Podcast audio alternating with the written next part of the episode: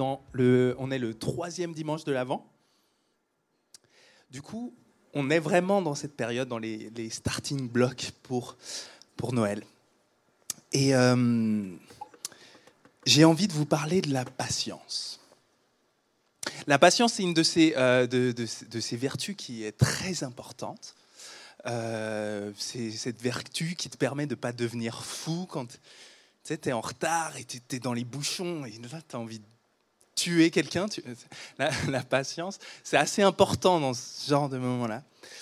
Euh, ma femme, elle sait, moi, je ne dis pas beaucoup de gros mots d'habitude, mais quand je suis en retard et que je perds mes clés, ou pire, mes écouteurs, déjà, quelle idée de faire des écouteurs sans fil euh, Là, c'est le, le, moment où je perds patience et je sors tous mes, tous mes gros mots. Confession, tu vois. Tu vois, Cédric, j'arrive à parler de moi sur scène. Mais ce n'est pas de cette patience-là dont je veux parler aujourd'hui. Il y a une autre patience dont la Bible parle tout le temps, ou en tout cas très souvent. C'est la patience du peuple de Dieu qui vit dans l'attente. On est, en tant que peuple de Dieu, en tant qu'Église, on est appelé à vivre dans l'attente. Et c'est pour ça qu'on célèbre l'Avent, en fait. Parce que, vous savez, hein, je vous apprends rien, l'Avent, ça s'écrit A-V-E-N-T. Donc c'est pas avant Noël, c'est un autre truc. si jamais vous avez une dictée demain, vous saurez. Non. Euh, adventus en latin, hein, pour dire, en fait, c'est la venue du roi qu'on célèbre la venue du roi. Mais vous voyez, la venue du roi, euh, pour les chrétiens, c'est une venue qui s'est déjà passée, qui qu'on va célébrer à Noël, c'est la venue du roi, le petit enfant Jésus. Ouais. Donc on regarde en arrière, mais on regarde aussi en avant. On se réjouit du jour où, tenez-vous bien, Jésus revient. Jésus revient. Et le Nouveau Testament nous dit, soyez dans l'attente parce que Jésus revient. Et là, je sais que dans une salle comme ça, quand je dis Jésus revient, il y a différents types de réactions. Si t'es pas trop, on a souvent des visiteurs à ICF et, si tu es, là et tu n'es pas forcément croyant, tu, enfin voilà, tu sais pas trop où tu te situes par rapport à Jésus, peut-être ça te surprend. Je te dis Jésus revient, tu te dis, mais vous croyez ça genre littéralement? Genre le rabbin du premier siècle, il, vient quoi En fusée? Il fait, quoi? C'est légitime, je, comprends, je comprends ta surprise. C'est possible que tu sois dans cette situation. Il y a d'autres, je vais t'informer, il y a d'autres types de, de, personnes dans cette salle. Il y en a qui sont prêts à me sauter dessus, à, à prendre le micro et à dire Mais vous savez pas, c'est clair, c'est évident, il revient dans trois semaines. Tous les signes sont là. La guerre, les famines, les pannes de courant, les épidémies. Non, euh, Jésus revient. C'est un, truc. Euh, il y a eu pas mal de prédictions à travers euh, les siècles. pour l'instant, on n'a pas encore eu la bonne date, mais ça vient. Et puis, il y, a, un autre groupe de chrétiens, c'est Cédric qui m'a dit à la pause, faut que tu mentionnes ce groupe de chrétiens, tu as oublié d'en parler euh, euh, à la première célébration. Il y a un groupe de chrétiens qui dit, ok, Jésus, je sais que tu reviens, mais reviens juste pas avant que je puisse me marier, s'il te plaît. il, y en a, il y en a qui prient comme ça dans la salle. euh, mais après, il y a 99% des chrétiens qui se retrouvent dans une autre situation. C'est celle où, en fait, tu, médites sur le fait que Jésus revient, mais tu, médites à peu près toutes les années bissextiles pendant 20 secondes. Tu te dis, ah ouais, Jésus revient. Euh, ouais, Jésus. Euh, il y a match ce soir? Il y y a match ou il y a euh, en fait, Jésus revient, c'est un thème qui est, difficile à aborder parce qu'on a toutes ces émotions qui sont liées avec ça, et puis qu'on a 2000 ans de fausses prédictions sur la date. Euh, du coup, moi, je, je pensais aujourd'hui prendre le temps de vous dire la vraie date, comme ça on serait tous réglés, et puis on peut passer à autre chose. Enfin. non, je vais peut-être pas euh, clore ce débat-là sur la date, euh, parce que je crois qu'on peut apprendre de nos erreurs et se dire, ok, il y a eu tellement de gens qui ont eu faux les prédictions qu'on peut se dire, on va prendre un peu d'humilité, on va suivre Jésus qui disait, même moi, je ne sais pas quand je reviens, alors on, va se calmer un peu avec les prédictions. Euh, mais on peut tout à fait prendre ce thème et prendre conscience qu'en fait c'est un thème fondamental. Je crois que ce n'est pas juste une bêtise. Je crois qu'on a beaucoup à apprendre du thème de l'attente dans le Nouveau Testament. C'est l'idée que Jésus revient, en fait, elle n'est pas anodine. En fait, ce n'est pas juste une idée un peu saugrenue qu'ils ont eue au premier siècle parce parce qu'ils étaient, ils savaient pas ce qu'on sait, quoi. Euh, non, je crois que c'est un truc important. Donc, je vais vous lire euh, un passage qui, qui parle de, de l'attente. Ça se trouve dans Jacques, euh, au chapitre 5.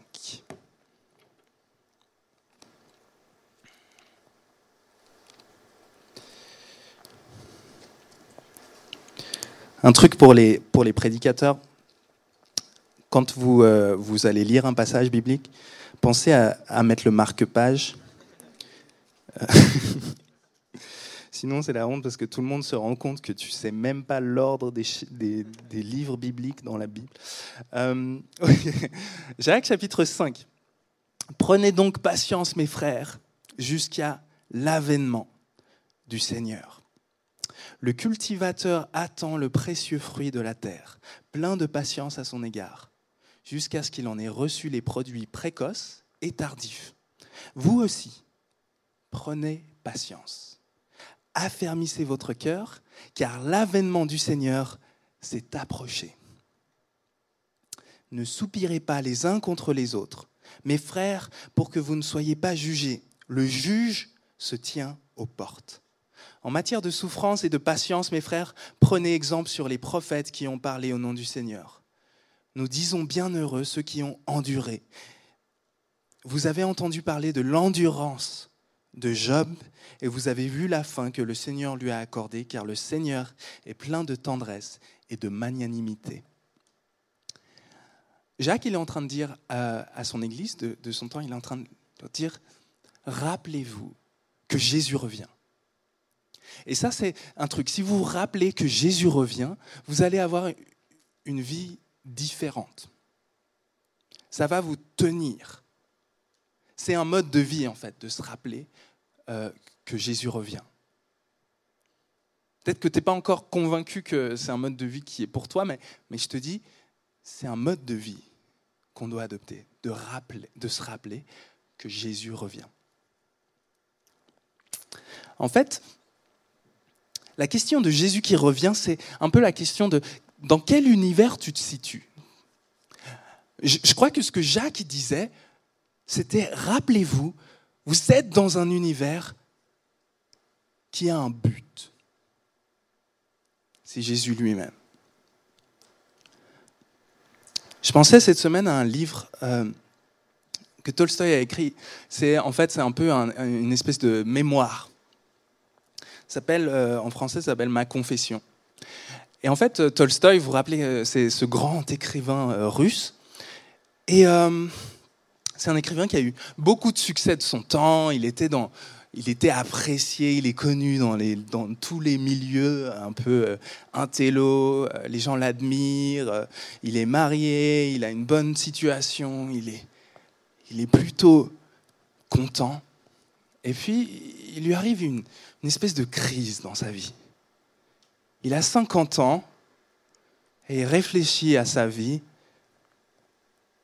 Puis euh, un truc que j'ai pas dit, c'est que Tolstoï, comme tous les intellectuels qui se respectent, bah, Tolstoï, il est athée, quoi. c'est une blague, mais.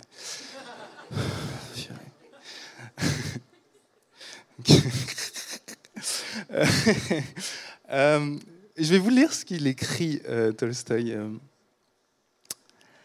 à dans son, dans son livre, il écrit ce qui, ce qui lui arrive. Il dit, ma question, celle qui, à 50 ans, me, me conduisait au suicide. Donc il est en train de dire, à 50 ans, j'ai commencé à avoir envie de me buter. Euh, pourquoi? Parce que je me, je me posais cette question. Et cette question, elle est dans l'âme de tout homme, depuis l'enfant stupide jusqu'au plus sage vieillard. Sans elle, la vie est impossible, comme je l'ai éprouvé moi-même. Et voici en quoi elle consistait. Qu'est-ce qui sortira de ce que je fais aujourd'hui? De ce que je ferai demain? Qu'est-ce qui sortira au final de, de toute ma vie? On peut encore la formuler ainsi. Pourquoi dois-je vivre? Pourquoi dois-je faire quelque chose?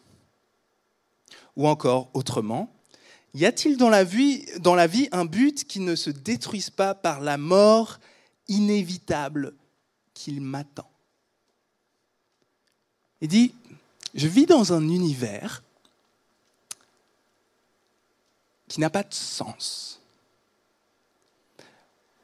Tolstoï, comme tous les intellectuels de son temps, gens qui se respectent, qui, ils savent, on vit dans un univers qui est le fruit du hasard.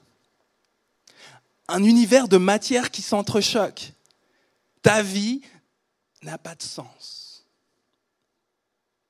Et Tolstoï se dit, ok, si l'univers n'a pas de sens, alors ma vie non plus n'a pas de sens. Enfin, je peux, essayer de me donner du sens. Et il va dire un peu plus loin, il dit, mais je pourrais être plus connu que Shakespeare, je pourrais être un meilleur écrivain que Gogol, je suis, je suis le meilleur écrivain russe, et pourtant, ça ne vaut rien. En fait, ce que Tolstoï expérimente, c'est ce que la Bible appelle vanité. La vanité de tout ce qui est. Vanité des vanités, tout est vanité. En fait, ta vie n'a pas de sens dans cet univers-là. Tu as beau avoir tout ce que ton cœur désire, tous, tes rêves. Imagine, tu obtiens tout ce que tes rêves les plus fous te, te demandent.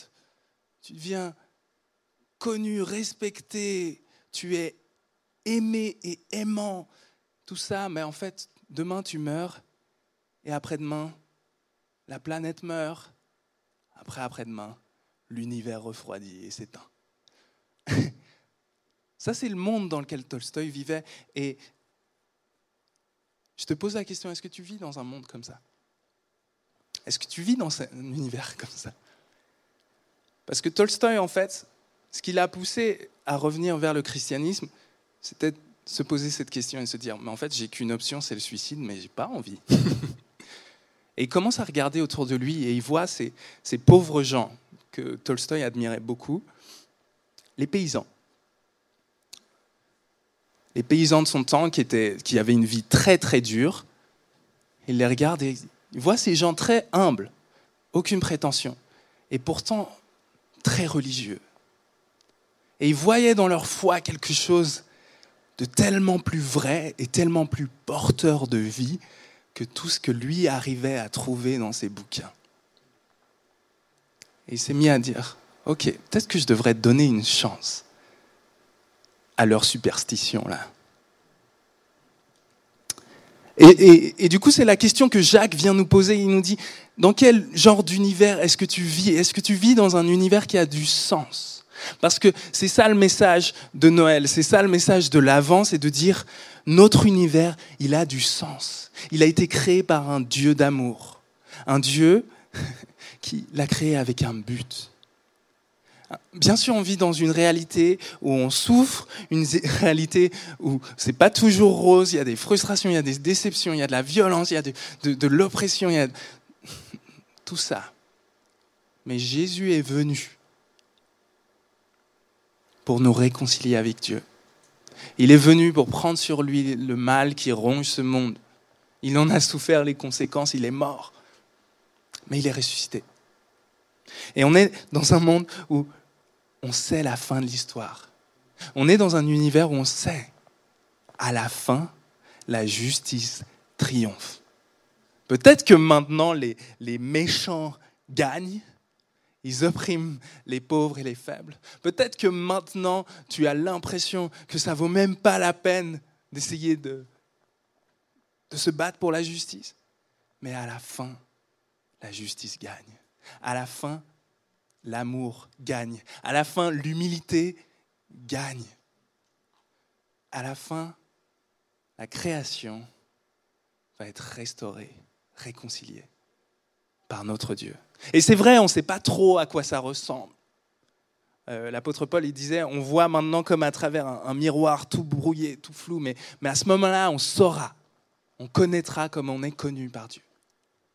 On ne sait pas trop à quoi ça ressemble, mais on sait, on est dans un univers où la justice triomphe, l'amour gagne. Et ça, ça change la vie humaine d'avoir cette connaissance-là, d'avoir cette conscience-là, ça change ta vie.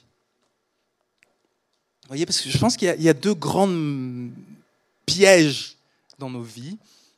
Euh, il y a un piège qui est le, piège de, se croire immortel. Le, le, piège de croire que ta vie n'a pas de fin, en fait. On est, tous mortels. Là, je sais, c'est n'est pas forcément un scoop. Ou alors peut-être il y a une ou deux personnes, vous ne saviez pas, on ne vous avait pas dit, vous n'avez pas eu le mémo, mais si jamais on meurt, toi tu, vas mourir. Mais vous voyez, en fait, cette, cette mortalité-là, pour nous, elle est théorique. C'est un concept.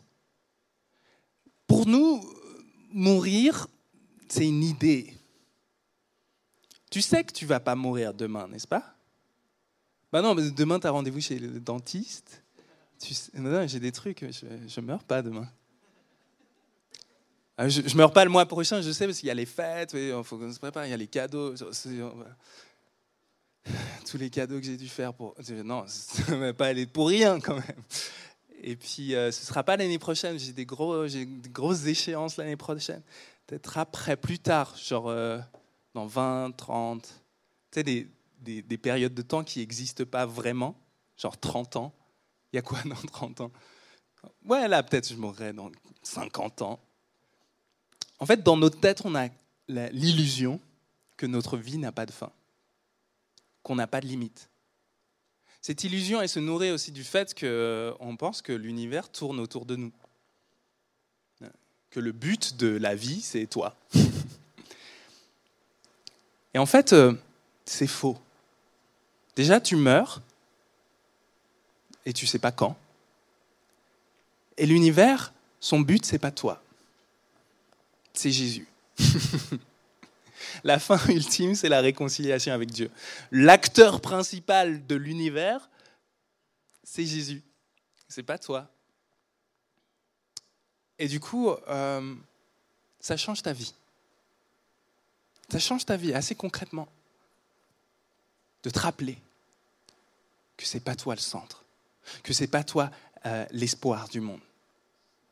Euh, je crois que ça change aussi tes relations. Tu vois, le truc, c'est. Euh,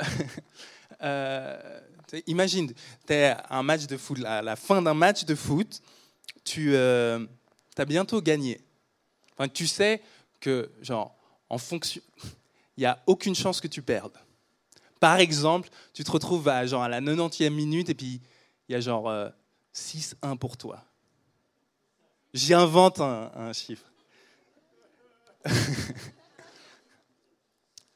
tu, sais ce qui, tu sais ce qui se passe à ce moment-là du jeu, même si on te fait des sales fautes, même si, même si les autres t'accrochent le maillot et tout, tu te mets pas trop en colère.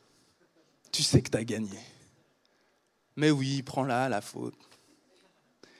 Mais vas-y, shoot le coup franc. Je sais. Et du coup, en fait, Jacques, il dit, si vous êtes conscient que Jésus revient, vous allez avoir un rapport différent avec la colère. Vous allez avoir un rapport différent avec ceux qui sont autour de vous. Parce que vous savez que, en fait, vous êtes sur le point de rencontrer le juge. Celui qui juge, celui qui évalue toute la réalité, qui évalue ta vie, qui évalue la valeur du monde, celui qui est l'acteur principal finalement. On va le rencontrer. Il arrive. alors c'est bon. J'ai pas besoin de me prendre la tête sur qui je suis. Tu meurs demain. Tu n'as pas besoin de te mettre en colère. C'est un peu ça que Jacques est en train de dire. Et il y a un autre piège. Un autre grand piège, c'est euh, le piège du désespoir. Le piège du désespoir. Vous savez, il y a un truc assez curieux. Je pense qu'on est la première génération de l'histoire de l'humanité à avoir ça. C'est, euh, comment on appelle ça, l'éco-anxiété On fait des dépressions parce qu'on se rend compte que la planète est en train de mourir. Et c'est très sérieux. On, est tellement anxieux parce qu'on sait que le monde est en train de partir en steak. Donc tu vois la politique, tu vois euh, l'écologie, tu vois la société, tu vois tout, et tu te dis, purée, il n'y a, a, pas d'espoir. Et euh, les philosophes existentialistes, ils parlent du ressentiment. Et euh, je lisais, je lisais euh, l'autre jour un, livre du, psychologue Jordan Peterson. Il dit Le ressentiment, c'est une sorte de colère que tu éprouves contre la réalité elle-même ou contre Dieu lui-même. Tu as cette colère qui vient simplement parce que tu es devant tes limites. Tu peux pas changer le monde, alors tu te mets en colère. Et en fait, on est tenté d'être. De, quand on est dans le désespoir, on est tenté d'avoir cette colère, en fait, contre le monde. On devient amer. C'est un truc que euh, beaucoup de, travailleurs sociaux y vivent. Hein. Vous êtes amer parce que vous avez donné tellement d'énergie pour les gens et les gens ne changent pas. Les gens vous trahissent les gens, finalement, ils retombent dans leur truc. Ça change rien. Je me suis cassé la santé pour toi, et en fait, tu n'es même pas reconnaissant. Ça n'existe pas dans l'Église. Les pasteurs, ils ne sont pas concernés par ce genre d'émotions-là.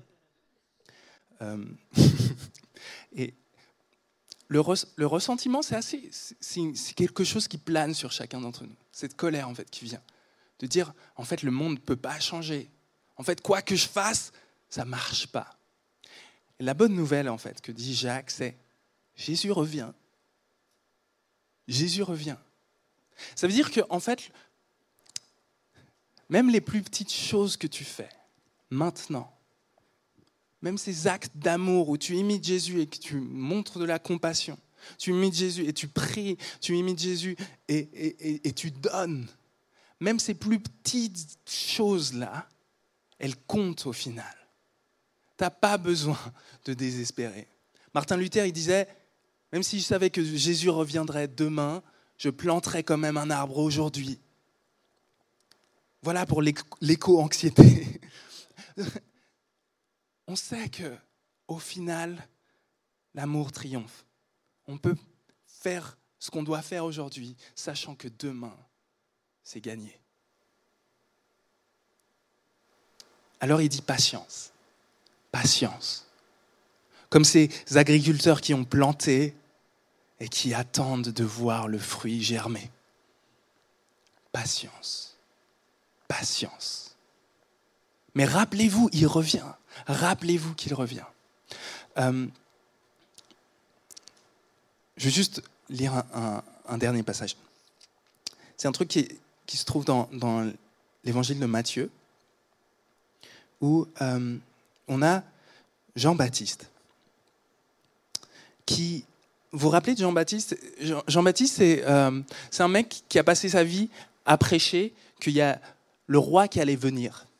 Donc il prêche, il y a Jésus qui vient, il y a, un, roi qui va venir et il va tout changer.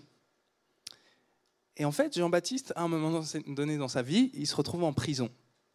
Parce que Jésus, il n'a pas mis fin au régime romain, il n'a pas mis fin au pouvoir corrompu, il n'a pas mis fin aux autorités religieuses de son temps.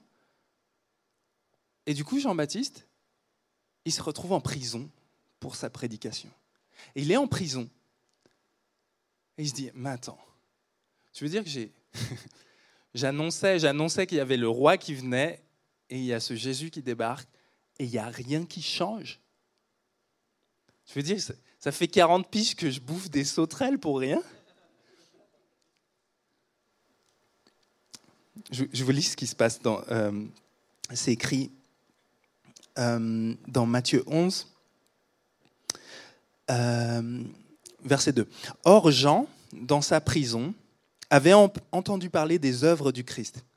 Il envoya ses disciples lui demander Est-ce toi celui qui vient ou devons-nous en attendre un autre? Genre, tu vas commencer l'histoire de sauver le monde ou on, passe à la personne suivante? Jésus leur répondit, Allez raconter à Jean ce que vous entendez et voyez. Les aveugles retrouvent la vue, les infirmes marchent, les lépreux sont purifiés, les sourds entendent, les morts se réveillent et la bonne nouvelle est annoncée aux pauvres. Heureux celui pour qui je ne serai pas une cause de chute. Jésus il est en train de dire à Jean-Baptiste, regarde. Regarde. Je sais que toi, tu vois ta réalité, tu vois ta prison, tu vois la réalité de ta souffrance, la réalité de tes déceptions. Et peut-être que nous, aujourd'hui, il y en a parmi nous qui sont dans cette situation. Vous vous sentez comme Jean-Baptiste. Vous dites, moi, quand j'ai commencé à venir à ICF, je croyais qu'en 2-3 ans, tout Genève allait se convertir à la bonne nouvelle. Et en fait, on est toujours là. Ou peut-être que tu es là et tu te dis, moi, quand je me suis marié, avec la bénédiction de Dieu, j'étais sûr que ma famille, ça allait être trop la fête. Et, on va... et en fait, c'est le désastre. Tu te dis, moi, j'ai demandé à Dieu ce que je devrais faire dans ma vie et j'ai fait mes études avec lui. Et, en fait, je travaille et je ne suis pas satisfait. En fait, tu es là, dans ta prison, comme Jean-Baptiste. Tu te dis, mais ça servait à quoi en fait? J'ai bouffé les sauterelles. Et Jésus dit, regarde, regarde ce que je suis en train de faire. En fait, Jésus, dans son enseignement, il disait, le royaume de Dieu, c'est un peu comme une toute petite graine que tu plantes dans ta terre et qui devient un énorme arbre. Ça ne paye pas de mine mais tu le plantes et ça devient quelque chose de gigantesque. Le royaume de Dieu, c'est un peu comme du levain que tu mets dans la pâte. Tu n'arrives pas à voir, à différencier le levain de la farine, tu as l'impression que ça fait aucune différence, mais tu vois que toute la pâte lève. Le royaume de Dieu, tu n'arrives peut-être pas à le discerner maintenant. Peut-être que maintenant, tout ce que tu vois, c'est les murs de ta prison. Mais Jésus te dit, sois attentif et regarde regarde les signes qui sont déjà là. Je suis déjà en train de réconcilier le monde avec moi. Je suis déjà en train de guérir les malades. Je suis déjà en train de restaurer les cœurs. Je suis déjà en train de pardonner les fautes. Je suis déjà en train de restaurer les familles. Le royaume de Dieu, il est déjà là. Et en même temps, on l'attend. Et peut-être que dans notre réalité, maintenant, on n'arrive pas à voir la plénitude du royaume de Dieu, mais on est appelé à cette patience, à cette attente désirante. On peut faire de notre vie une vie d'attente. Ça ne sert pas à rien de te rappeler, Jésus revient. Ça ne sert pas à rien. Je vous propose qu'on prenne un temps de communion pour vivre déjà maintenant le royaume qui est venu en Jésus. Je vais, lire un passage qui se trouve dans, euh, dans Corinthiens. Merci Cédric.